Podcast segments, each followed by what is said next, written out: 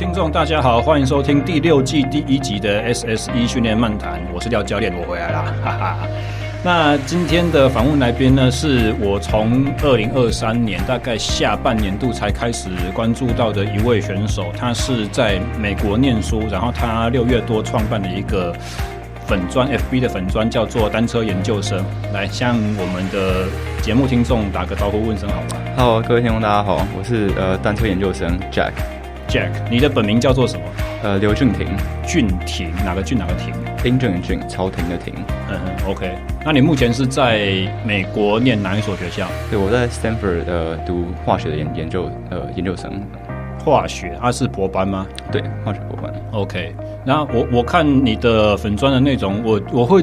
被吸引的原因是你把你在美国参加一些绕圈赛的这种内容是写得蛮生动的，然后我看你们比的这个就是说，不管是车队的战术应用也好了，或者说你自己个人文字上你对比赛战况的这个解读、判断和描述也好，我觉得都是蛮生动的。在台湾，你如果是看一些大比赛，然后你听讲评，可能都没有办法去听到这么细的东西，所以我觉得说这是对台湾骑车的朋友们来讲是一个很很值得很值得关注的一个方面啦。那你在粉专说你在美国已经比赛六年了，对不对？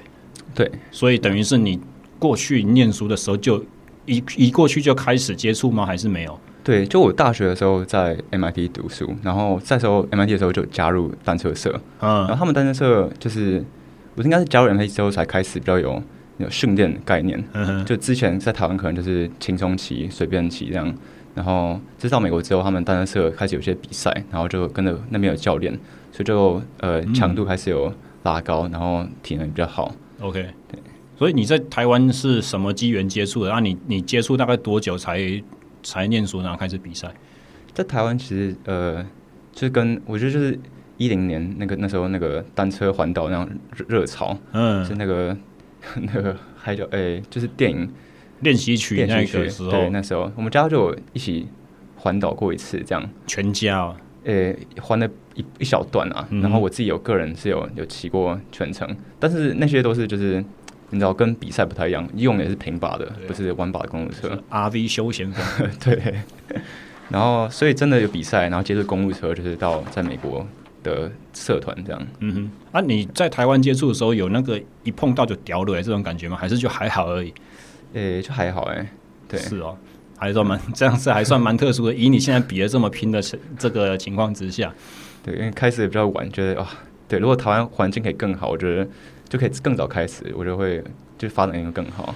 哦，对，因为你你在讲的那个时期，就是因为差不多在零九一零年那个时候，台湾的俱乐部比赛风气，如果我没有记错的话，好像是骑士协会的俱乐部联赛解散的时候，也是在那个时候。所以那个时候应该是刚好有一大票人原本比赛比得很热衷，然后忽然就没没没得去了，对啊。所以那个时候的赛原原本从一个算有规模的赛制，慢慢就是退掉，一直到近年来才会有九六联赛这些东西。确确实，你刚开始碰到的时候是比赛有停滞一个时期啊，没错。对，蛮可惜的。那你那个时，哎，一零年那个时候，Lance Armstrong 他他被他被播出黄山了没有？应该还没有。嗯，OK，所以你们应该是有经历到这个阶段就对了。对。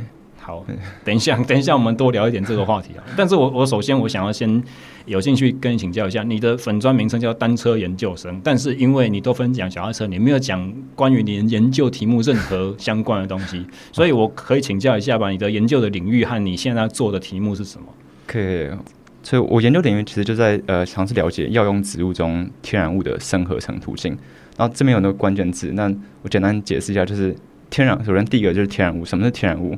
其实最简单就是这样的咖啡因，就为什么有些植物它们，你知道闻起来或者是吃起来不太一样，那就是它里面的天然物不一样。比如像茶叶就有很多的咖啡因，那咖啡豆也是。嗯哼，那是另外一个，有些像是药用植物啊，它的天然物就会是像是呃可以拿来制药，就是比如青蒿素，它是二零一五年的诺贝尔奖，然后或者是好像大麻，它有还有两个很特别的天然物，就是 THC 跟 CBD。嗯，那就是让它有。它的效用的这些成分。那这些统这些就是化学物质，就是统称叫做天然物。然后所以不同植物会有不同的天然物，嗯、所以我研究兴趣是在药用植物里面的天然物，然后植物是怎么制造这个这些天然物的过程。那它的过程就叫做生合成 （biosynthesis）。哦，生生物的生就对了。对、嗯、，OK。所以搞懂这个流程之后，目的是什么？是变成说这个。这个过程我们变成可以用人工的方式去化合吗？最终目标吗？对，因为这些分子都蛮复杂的，就是你要人工合成是很困难，所以呃，现在很多很像很多药，就是比如中药，你都还是要萃取，你知道种植物然后再萃取，嗯，就是就是很花时间，然后也不环保。嗯，那所以如果我们可以用其他方法来制造这些小分子，会那就就会简单很多。那所以这了解植物怎么制造，我们就可以直接平行转移，把这些这个。它的它的方法移到比较长得比较快的嗯、呃、的微生物，像是大肠杆菌或是酵母菌，但是那就可以用这些来来制造，然后萃取。OK，所以就等于我要把这些简单的单细胞生物基因改造，让它变成是要我干的事情，它做得了，对对对，没错。好，那听起来好像蛮有兴趣的，但是像 THC 和 CBD 这个东西，在台湾绝对是 CBD 好像有合法还是没合法？应该我不知道，应该都没有，因为好像号称市面上有一些产品在卖，可是不能进口，所以我也不晓得到底是行不行。它 THC 和 CBD 这两个东西可以跟我们稍微介绍一下吗？分别的效用会是什么？因为你 Stanford 在加州相当的开放，这些东西大家用到不要用了。可是有一些州应该还不合法啊，对不对？呃，对对，因为前前不久的事情，好像有一个女短跑选手，她就是被药检药检到她体内有大麻的这个，然后被禁赛，还是剥夺 title。我觉得这个是非常不公平的一件事情，因为抽大麻你是会充满了爱与和平的思想，或者是你会对一些事情非常的害怕，那绝对不可能有任何的 performance improvement。这所以它是药检会呃限制的，好像是在因为某一些州它会违反刑法，然后更早先应该是瓦达清单上面也有这个被是是禁交啊，现在有没有被瓦达剔除了，我是不晓得，但有因为。你要检分成几个层面嘛？一个是就是法律层面的，就是属于像像我刚刚讲的刑事法庭这些东西会触犯。那另外一个就是呃赛会的组委会那一边的，他们只是管你说用这个东西会不会提升你的运动表现，所以这个会有两方面的问题存在了。嗯，那话题我们回来讲 THC 和 CBD 好了，这两个分别是有什么效果？呃，那这方面就不太算是我的专长，就我没有，我不是特别研究 大麻。不过，呃，对啊，就我同意他，他应该对运动表现是没有特别的增强。嗯嗯。然后，就我其实，在加州，然后就合法，其实蛮多朋友都会用，然后有些骑车的朋友也会用。其实就主要是就是放放松，然后它也不具成瘾性，所以我觉得是算在相对安全的呃药物这样。就我的理解，好像就是 CBD，它是比较不会有那种迷幻作用，它比较主要的效果是在止痛或者是抗发炎吧。对对，因为。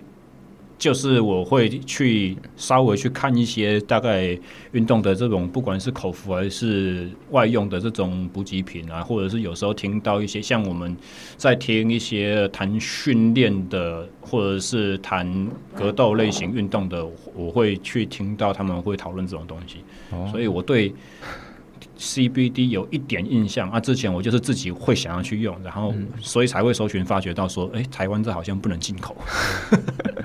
对啊，那你自己在做的题目，你你的你研究的主要的合成物是什么？哦，我研究有几个 project，其中一个比较重要就是我研究的是紫杉醇，它是一种从呃杉树里面提炼出来的抗癌药。杉树哦，杉树，杉树，嗯，呃，就是那种呃 conifer。就是杉杉树，OK OK，对，然后因为因为你要从就是呃这个杉树它长得非常非常慢，它可能要一百年才会长一一棵，然后你一棵还不够一个人用一年，嗯、所以你就是要需要多非常多棵的杉树来呃萃取那个药，所以我现在就是要了解它是怎么如何制造这个抗癌药物的。嗯，所以你们这个领域在毕业之后就是比较多去往就是生技或者是药厂这个方面。呃，对，就是蛮多去药厂，对啊。OK，那你你说你大学部是在 MIT 念的，Massachusetts，我我地理不好，Massachusetts 在美国哪边？在巴省，就在东岸，就是完全加州的另外一个方向，这样。哼哼哼。那那边除了台湾人知道麻省理工之外，它有什么特别的地方吗？这个州？巴省它就是一个海港嘛，然后它的龙虾，波士顿龙虾，大家应该都吃过。然后呃，巴省也是，它就是它是美国最早呃，就英国最早移民到那边的，嗯，就是巴省有一个。那个它纬度上来讲跟纽约近吗？好像跟纽约很近，两个小时车程而已。嗯哼哼，在纽约的北边那边，北边。OK，所以再再冷一点。嗯哼哼，它有很多呃历史的遗迹，因为它是就是很早开始被殖民。嗯哼。然后比如它有个最有名就是那个波士顿，呃五月五月花，就是它倒那个茶叶的时间的地方，茶叶党的那个事件。对，OK，所以。啊，你那个时候在研究的东西就已经是这一方面了吗？还是比较基础的化学？对，我那时候就是对呃植物它产生天然物蛮有兴趣，然后刚好有个呃 project，就是我们 我们老板对对我们这个那时候是 undergrad，就是大学大学部的学生，就不知道为什么就 给我这个 project，就是关于算你毕业专题做到这样子。对，嗯，关于迷幻蘑菇，我那时候就哇，一看到题目就想说哇，这也太太太是太。太那个有点猛，对，这个东西好像在美国的合法的地方又更少一点。这个美国也不合法，这个完全不合法吗？对，全世界只有呃两三个国家合法，在巴西跟呃荷兰。嗯，对，okay. 美国现在有在尝试推动啊。对，所以我做呃迷幻蘑菇这个也是蛮了解，就是它是它是比大麻更没有成成瘾性，它其实比咖啡因还没有成瘾性。对，所以所以我看很多研究，就我觉得其实咖啡因跟酒精其实是更应该被。被禁止的呃物质这样，嗯、没错。可是，哎，算了。迷幻蘑菇的那个合成物，它的它的它是不是跟那个叫什么 LSD 有点像？对对对，没错。所以就是会让人产生幻觉，然后会精神层次会不太跟跟正常清醒理性的头脑不太一样，这样子。对，但你也可以说它是等于是你打开你脑袋中一些新的回路，然后让你有不不一样的。嗯，想法这样就好像不用睡觉也可以做梦，然后梦境很狂野的那种这样子。对对对，OK。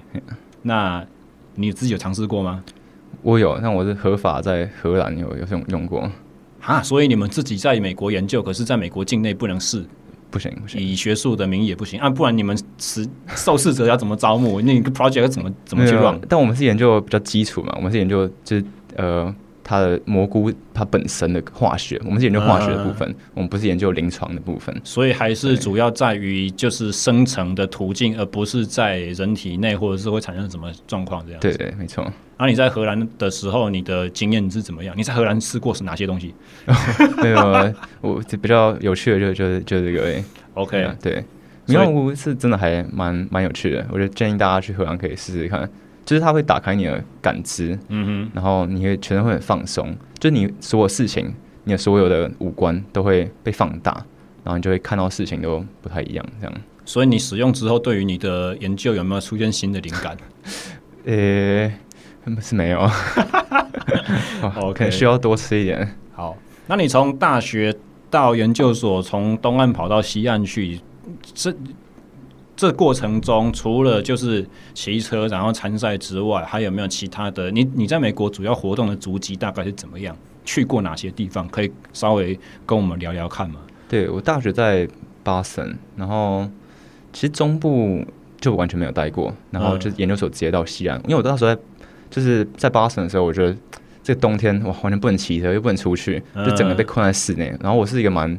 算就是出门的的人，嗯，然后我觉得过很痛苦，然后你知道大学部 MIT 压力也蛮大的，嗯，所以我那时候就决定，我那个研究所一定要去西安，就是阳光，然后好天气。东岸没有任，就是比较南边的地方也没有任何比较，比较南边就到佛罗里达，佛罗里达湿热跟台湾一样，对，好像没有特别好。OK，蚊子多，然后鳄鱼多这样，对。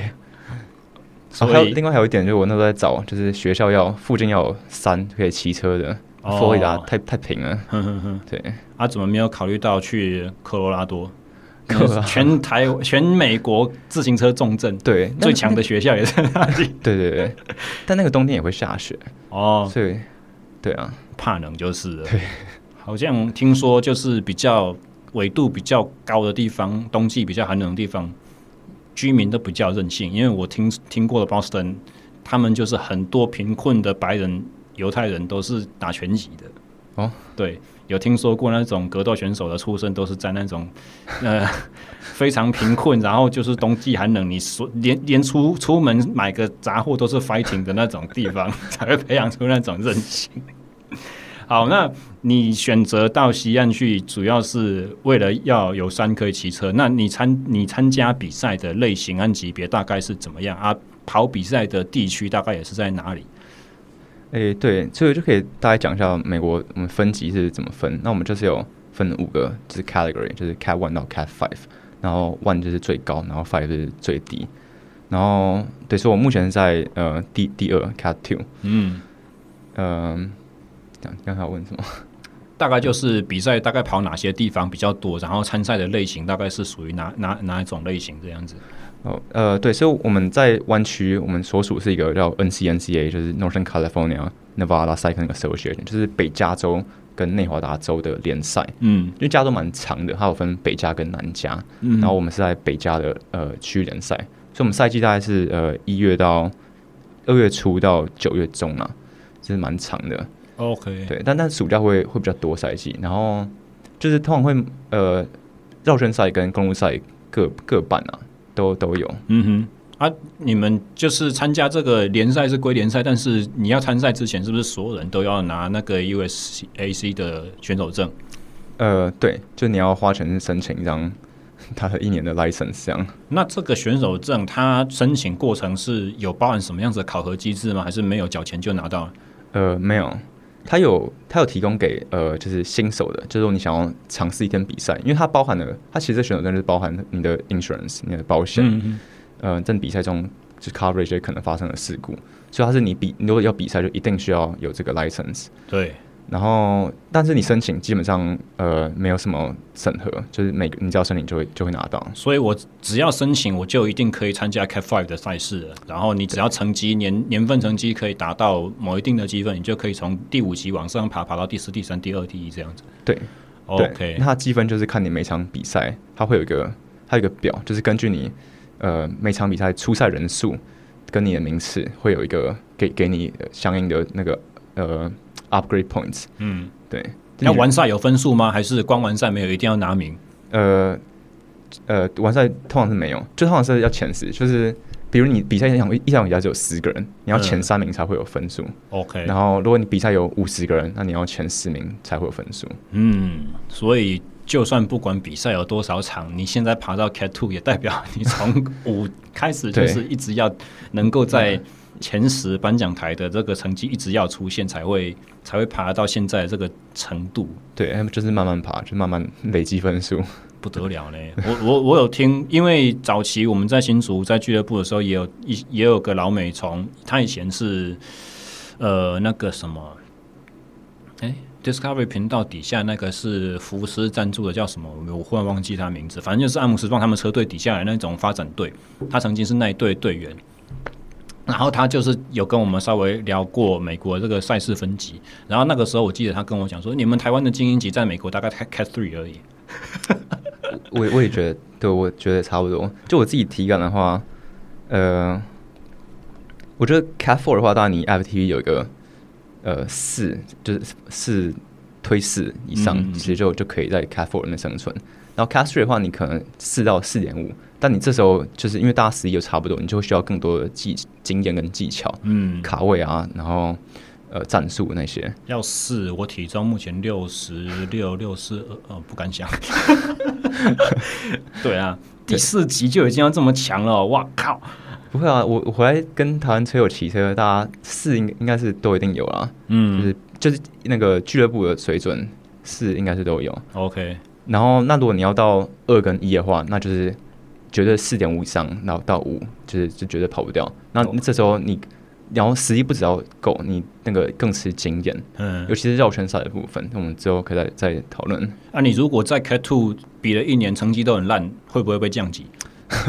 呃，不会，但你可以申请降级，就你觉得这个不太适合你，可以可以自愿申请。自愿申请降级会不会不过？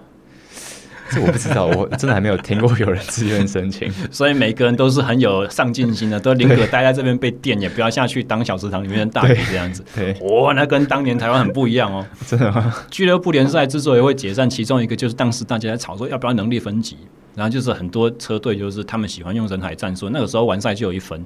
所以你如果派出五十个人的大队的话，你可能整年度没有什么好成绩，可是整年度下来你是车队年度总冠军。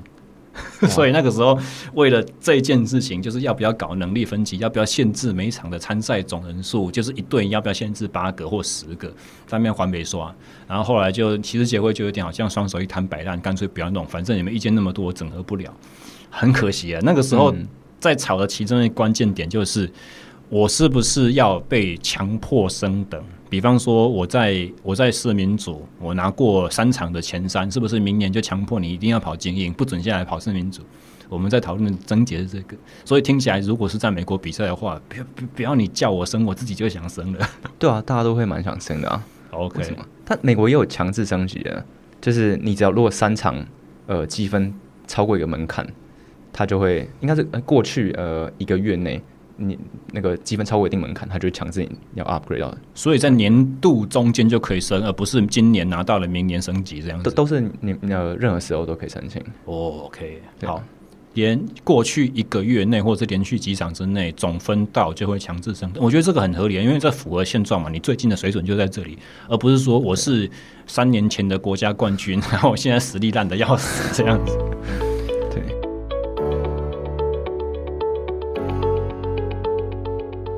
各位车友们，大家好！二零二四的赛季，你们各位有什么样子的目标和计划呢？节目播放的这个时候是一月底，哦，差不多也是时候该为今年的赛季做个准备了。那如果你是身处中部的朋友们，告诉你一个好消息，廖教练，我目前在台中市北区的史壮健身作为场租的自由教练，所以如果你是中彰投机地区的选手。你对今年的赛季一些赛事有一些呃抱有一些积极的目标。重量训练可以改善身体的不平衡，增加骨质密度，以及提升肌肉接受神经讯号之后快速产生收缩力量的反应。啊，从而可以改善在中低强度的时候运动的经济性。啊，所以做重训其实不只是改善冲刺能力而已。所以，呃，中部地区的朋友们。如果你以前没有做过重训，或者是你没有被教练带过，不知道如何正确的操作重量训练动作，或者是规划自己训练课表的话，欢迎透过脸书、IG，或者是直接在节目的留言栏位留下讯息跟我联系。廖教练本身以前是自行车专项。同时，在二零二一至二二年呢，在国训中心也担负自行车国家队选手的训练。所以，想要积极做好今年的准备，突破自己自行车骑车表现瓶颈的朋友们，不要犹豫，欢迎洽询。以下让我们继续收听节目内容。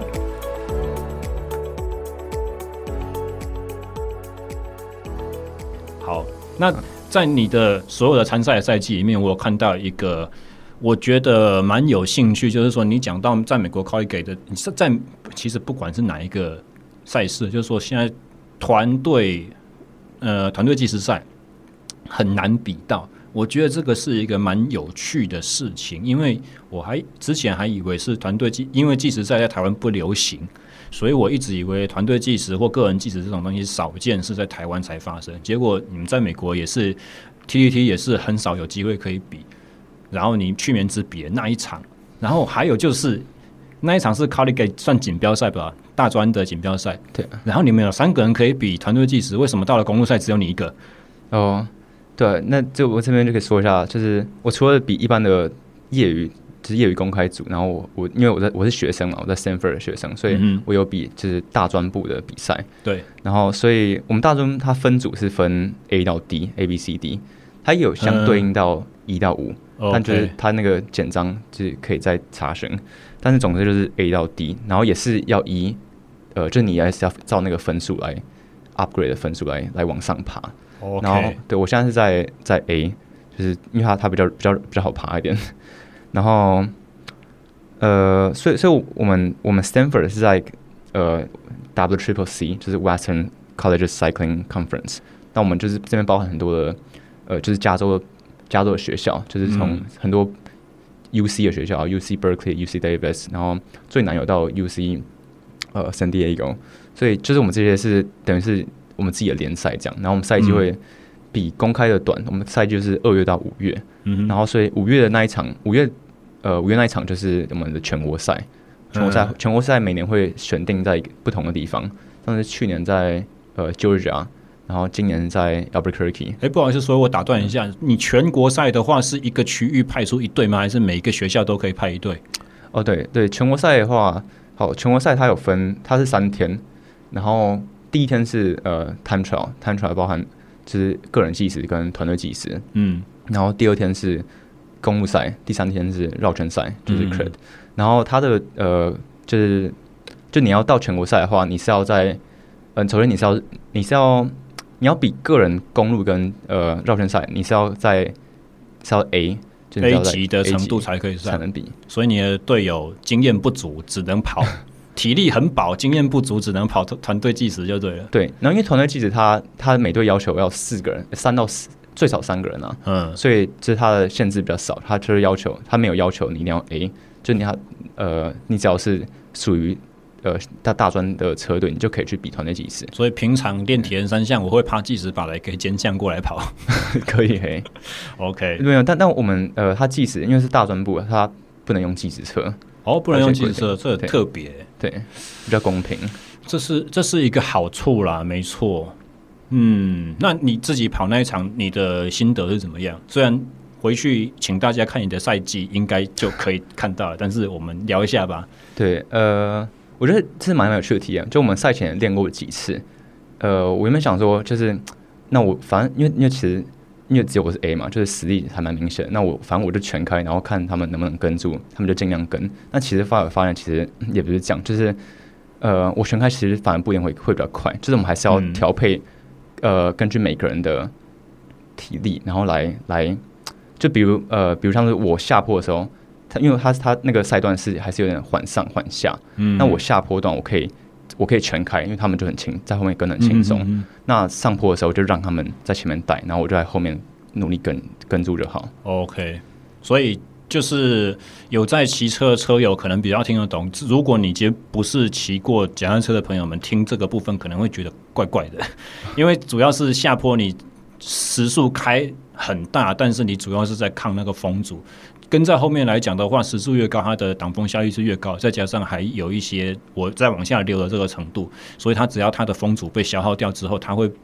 就就以我们实际经验上来讲的话，甚至会被吸在尾流，然后往前冲，冲的比前面第一这个带头那个还是更快一点。所以真的是确实下坡均速要高的起来的话，一定是要大瓦数的那个人要在前面吹到吹开就熊哎，然后后面的人就是要跟超级轻松这样子。爬坡就比较不一样，爬坡挡风效应就稍微少一些，所以在前面带的人一百趴的辛苦，在后面人大概会有八十五九十趴的辛苦，有可能。对，OK，所以。那你自己在带的时候，你是光完全都靠体感吗？还是你会去数自己踏板圈数，说我要踩到多少？还是你是抓自己回转数开始掉了之后才换车？你大概是怎么样去决定我什么时候要退？对，我们赛前的规划是一个人大概二十到三十秒，所以算是还蛮短的。但我们一开赛其实就发生意外，就我们呃我们四个人出发，然后哦对，一开赛我们一个人就直接爆胎，然后所以我们就直接剩下三个，所以就是有点打乱我们的计划。所以后来。我觉得我们应该就是开始变成三十到四十秒，就看比较拉拉长一点，嗯，然后骑也比较保守这样，嗯，然后就是就是去程比较保守，然后回程就是大家就是剩多少高就全部挤出来。所以三十到四十秒是等于你们三个人都平均这样分配吗？还是你会拉比较长？我会稍微长一点，但是、嗯、呃，他们也差不多三十到四十秒，就是只要他们在他能力，他们能能力几个他们极限以内，就你只要不要把自己。必要呃极限，我觉得都可以、嗯。那这样子的话，不会变成说，因为一样差不多的时间长度，他们的消耗会比你多，然后速度就会忽快忽慢这样子。呃，这呃也是对，也是看地形，所以他们也不是说就是完全就三十秒整，就是我觉得还是在看他们的体力。然后我们比赛中很很重要，就是要不断的 communicate，就是要一直沟通。嗯，你要你要知道你队友呃还就是体力还剩多少。嗯哼。然后我们就要说你要 up or down，就是你的速度是要再快一点或者再慢一点。就是如果你在后面太轻松，你就叫前面的快。嗯。那如果他快不起来的话，就换你去前面带。嗯哼哼。对，就是我觉得团队其实很重要，就是就是沟通。嗯，跟真正比赛主要差别应该也是在沟通而已嘛。因为如果是比公路赛绕圈赛的话，小组突围出去这样子的轮，这样子的默契，应该有参加过比赛就不会缺。但是在突围集团里面，你是不可能告诉人家你还有多少高啊。对对对，所以不会有沟通这个问题，也不管说我要开掉，你慢一点，你喊出来死了，人家已经全吹。对，OK，不太一样。好，那呃，你是？平常的训练大概是怎么安排？你刚开始接触和到后来变化大概是怎么变？因为毕竟你也比了六年嘛，然后成绩是从底下一直往上爬，爬到现在快要可以摸到职业的边了这种程度。Cat Two 呢？你你 Cat One、Cat Two 应该就是会有职业的下来拉了，不是吗？没没没有，我们 Cat One、Cat Two 都还是还是业余的啊。嗯，但是但业余那个水平就很高，但是你真的要到。到职业等级，我觉得还是很困难。差不多了吧？Cat One 应该很多都是人家可以愿意出钱请他去比，只是他会觉得那个钱不够，所以我宁可留在 Cat One，不要转 Pro。对，应该是没错，就是大还是。而且你们的你们 TTT 是不是第二？还是还是你们哪一场大专组比赛第二，只输给 Colorado？呃、欸，没有，我们我们今年第五。我们去年去年。黄天选多少啊？但去年比的车队比较少，然后我们排名，我们就是站上凸台。嗯，对，对啊，因为像能够在凸台上面跟 CSU 站在同一个讲台，那就已经是很强了。今年美国不是环西有一个选手叫 Kuss 拿了总冠军嘛？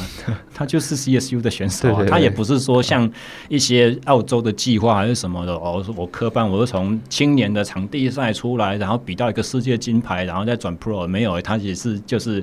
大学这样子拉一拉就出来了，嗯、所以其实美国的大学或 Cat One、Cat Cat Two 超强的。对，其实你这样说，就我会就是觉得，就我们 Cat One 就是有蛮多 local 的呃 Pro 会来比，嗯，就是像我们有一些青年组的，呃，就是 Quinn Quinn Felton，他就是一个应该是十七十八岁，就是大学的，然后他们就是很可怕，他们就是他们就是暑假的时候会去欧洲比赛，然后代表国家队那些，嗯，然后他们就是。像赛季也会跟我们一起下来比，然后我们就，然后就是那个差距就很明显，就看得出来。嗯，但是像像阿贤跟我讲说，他们在法国比赛那种 Pro 的选手，在比赛里面就是他强归强，可是他不会很攻击性很强，或者是气势非常的强，就是一定要一定要把你给宰了，还是一定要把你挤到赛道外面，反而是。业余的业余的在凸台顶端徘徊那些人骑起来特别狠，那美国会吗？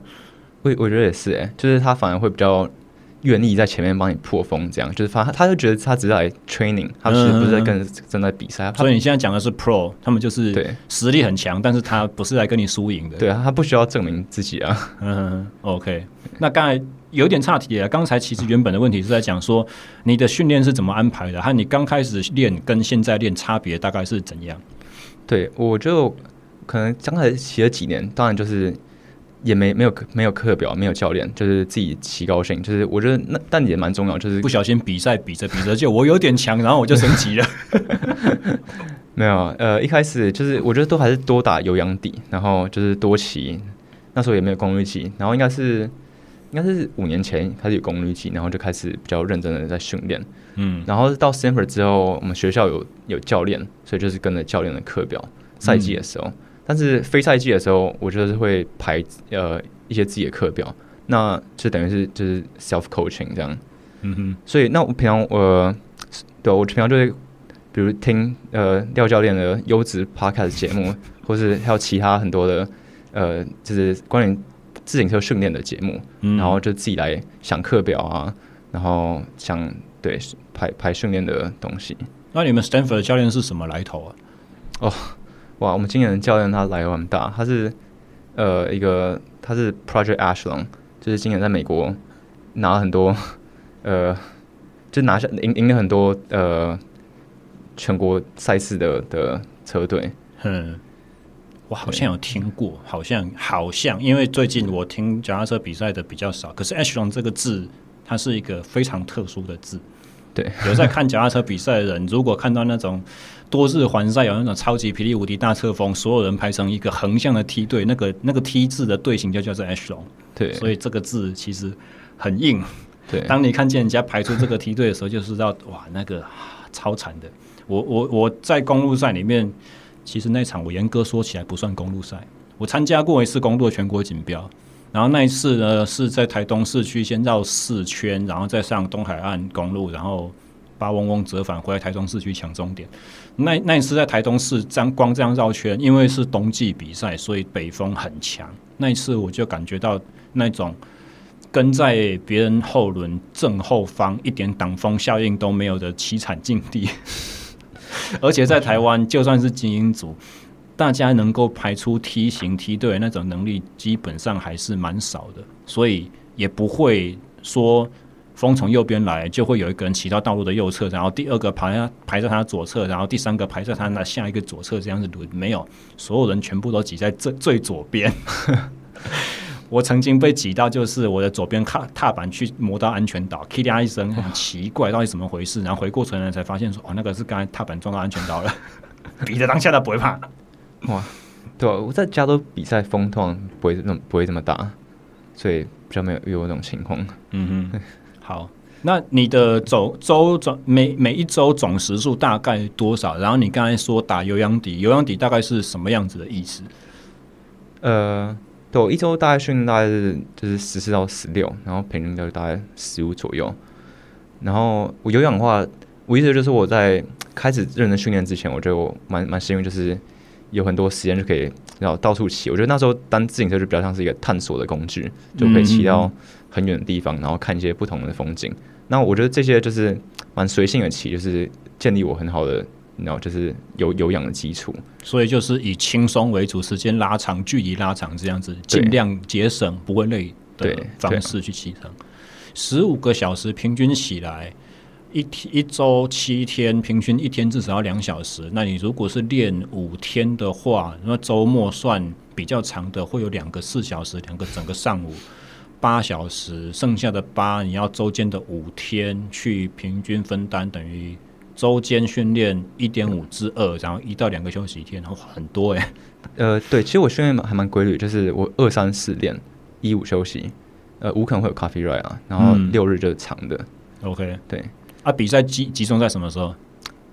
呃，你就就六日啊，六日。对，你比较不会参加那种周间的晚上或者是中午的比赛这样。呃，我们比较都是办在六日。OK，会有 training training race 在周间，但是真正的比赛都是在假日这样。OK，因为我看台湾有一些前辈，就是也在美国参加过俱乐部赛事的那种很早很早期的俱乐部联赛，在上图台那个时候，我在妈妈扎扣那个时代那种同那种情况，那些有一些选手讲说，在美国有一些地区有所谓的 noon ride。就是中午 午休时间出去骑车，然后他们都把那种练车搞得像比赛一样。所以你你没有跑过这种东西？有有有，这这个我觉得这好像应该是加州特有。哦，是啊，加州或者我们 Bay Area，就我们戏谷那边，嗯，然后就是很多不知道有钱人嘛，或者他们工作很闲，公司福利平均都很好，所以午休时间一大坨，对，他们中间就有时间，或者他们整个人就是 Work from Home。然后，所以我们我们这边最有名的就是呃，The Morning Ride 跟 The Noon Ride。The Morning Ride 是早上六点半有有一团，然后 The Noon Ride 就是中中午十二点有一团。嗯，然后他每天他是呃二四会强度比较高，然后一三五的话强度就就是比较轻松一点。然后二四对那个就很像比赛，所以如果你要练比赛的的强度就可以去那个。所以路线都固定的吗？呃，没有，我们有个有个群组，然后他就每每周会。嗯，是外面的咖啡机还是什么东西？对，应该是外面的。没关系，好，我们继续。你说你有对有固定的群组在发布消息？对，所以我们有固定群组，然后我们就是呃，他每周路线会换，嗯、就是他其实就是在我们 Stanford 附近的路线，那些有些丘陵地啊，然后就是不同的组合啊，有几个，大概是七八个选择。那主导的这个发起是哪一个？特定的俱乐部吗？还是没有？这个就是自发的，自发。所以学决定路线的会是变成说轮轮值的带队官还是怎么样？但是这路线是谁想出来的？对，呃，决定路线应该是一个比较资深的，就是他是我我我不太熟，就是他是一个比较资深的的骑呃。的车友这样，嗯，所以等于说大家自发性的去加入，然后不管你是什么来头，哪一个车队、哪个俱乐部都有默契，就是跟着这团的就对了。对，OK，哇，那你最喜你你大概平均来讲的话，刚才讲到十五个小时上下，有高有低。那强度的分配来讲的话呢，高强度大概会几个小时，然后中低强度几个小时。呃，我高每周就是我开高强度，应该最多就是。两到三次的 training，就是你有就我我每周大概骑五次嘛，嗯，所以高强度的话最多我高强度只超过 FTP 的的训练，就是 VO2 以上的，就是不会超过两次。这个包含比赛吗？还是没有？呃，包含比赛，包含比赛只有两次，不超过两次，听起来好像很少。啊、好，应该应该不是，应该应该不包含比赛，就是在赛季之前，就是哦，赛季外的。对，那赛季中的话呢？赛季中的话，呃，那就是。应该就呃二三，因为就是二三四练嘛，那就只会有一天的高强度。OK，自己安排的高强度只有一天，对，然后剩下就是用比赛来填补这样子。对，OK，听起来好像蛮蛮合理的啦。不然的话，觉得只有两次，然后练十五个小时，差有点大。但是，但是说实在，其实我们听一些比较高端的训练，确实这个分分配是才是比较合理的。毕竟我总是说要堆到那么高，你不可能全部都用强度很高的来凑，那身体是很难承受。那勉强可以承受，也没有办法拉长期间这样子持续的操作。对啊，我觉得这我我听见其他的呃，这 podcast 是我我是觉得就是这高强度就是 VO2 以上的，就是一周不要超过两次啊。他说，就你做再多，他你的效果也不会更好，所以是差不多两次就是。呃，蛮好的。那你的中强度区间，就是说，呃，FTP 以下，大概在 Tempo 或 Sweet Spot 的长度，你大概练多少？这个这个就会练蛮多的，尤其是在呃非赛季的时候。那呃，通常就课表，你每周可以踩个，就是你 Sweet Spot 可能就是四四，然后四组十分钟，或者四组十五分钟，这种、嗯、都都踩蛮多的。OK。就是我我有听过一个训练的概念叫做 Polarize，然后它的概念是主张说你的 Tempo 或 Sweet Spot 都不要太多，以有氧底和高强度刺激为主。然后刚开始其实我蛮喜欢这个概念的，但试行下去之后，我发现它有一些问题。就是我我我我如果在一些容易感觉慢性疲劳的客户群身上，我去用这个。只用用这指导原则去给他们做的话，效果都很好。可是我如果是给一些个性没有那么硬的，或者是总训练时数没有那么多的客户来练的话，他们练这个方式有可能就是持平，甚至会有一点退步。哦，对，所以我自己的猜测是在于说，Polarize 的指导原则之所以在精英的层级可以有效，是因为他们不管怎么样，都还是会有一些中间强度的。Tempo 或 Sweet Spot 这种，去可以可以去组合，他们有了这一些训练的这个叫什么训练量的累积或生理刺激，再加上 Polarize 的大原则的话，组合起来效果就很好。那如果我今天碰到的是一些他平常根本就没有 Tempo 没有 Long s o r y 的这种刺激的人来讲的话，我直接给他很多很多大量的轻松他很很少很少的高量的冲击，他其实。我我我也不确定这个是为什么，但是我的猜测就是它缺了中间的那个组合元素，就是也许真正的真正最有效的比方，也许不是八比二中间都没有，也许搞不好是七比一比二，然后中间一定要有一点。所以慢慢的我也变改变说，说我刚才会问你说你的 tempo 或 sweet spot 有没有在练，我也是因为在想这件事情，因为我后来发现说好像也不能不放，尤其像台湾很多比赛都是那种挑战性质的赛事。所以他的比赛不是超级高强度和恢复，超级高强度回血，它都是平的，然后长爬坡一直在顶，一直在顶。所以赛事特性本身就是这个区间，你也不可能不练这个区间。对啊，对啊，对，我觉得这看赛事性质，然后也是看因人而异吧。就我也有一些朋友，他是就是做 Polarize，那他成绩也还蛮好的。但那有些大部分人，大部分人应该是跟我比较像，就是你主要是八十二十，就是中途跟然后跟高强度这样。嗯，然后但也也是有进步，就是我觉得还是看人啊。OK。以上就是单车研究生刘俊廷的访谈上半部内容。至于下半段的内容呢，即将会在第六季第二集的节目播出。那各位朋友们，如果你已经听到了这里的话，廖教练在这里宣布一件事情啊，就是从第六季开始，SSE 训练漫谈以及另外两档节目《廖教练碎碎念》还有健身 Espresso。呃，Podcast 的 hosting 平台呢，从第六季二零二四年一月开始，已经搬迁到了台湾本土的声音媒体平台 First Story 里面。呃，所以如果你是在其他的 App、其他的网站、其他管道收听本档节目的话，今后可以欢迎加入 First Story，从 First Story 的 App 还有网站收听。呃，这个新的收听平台呢，可以依据下载流量来决定。节目主持人的广告收益，所以如果你们喜欢 SSE 训练漫谈这档节目的话，转换平台收听就是你们可以免费资助我的另外一种方式哦。以上讯息小小公告，那就请大家继续追踪本台，当然也敬请期待下一集单车研究生刘俊廷的下半段访问。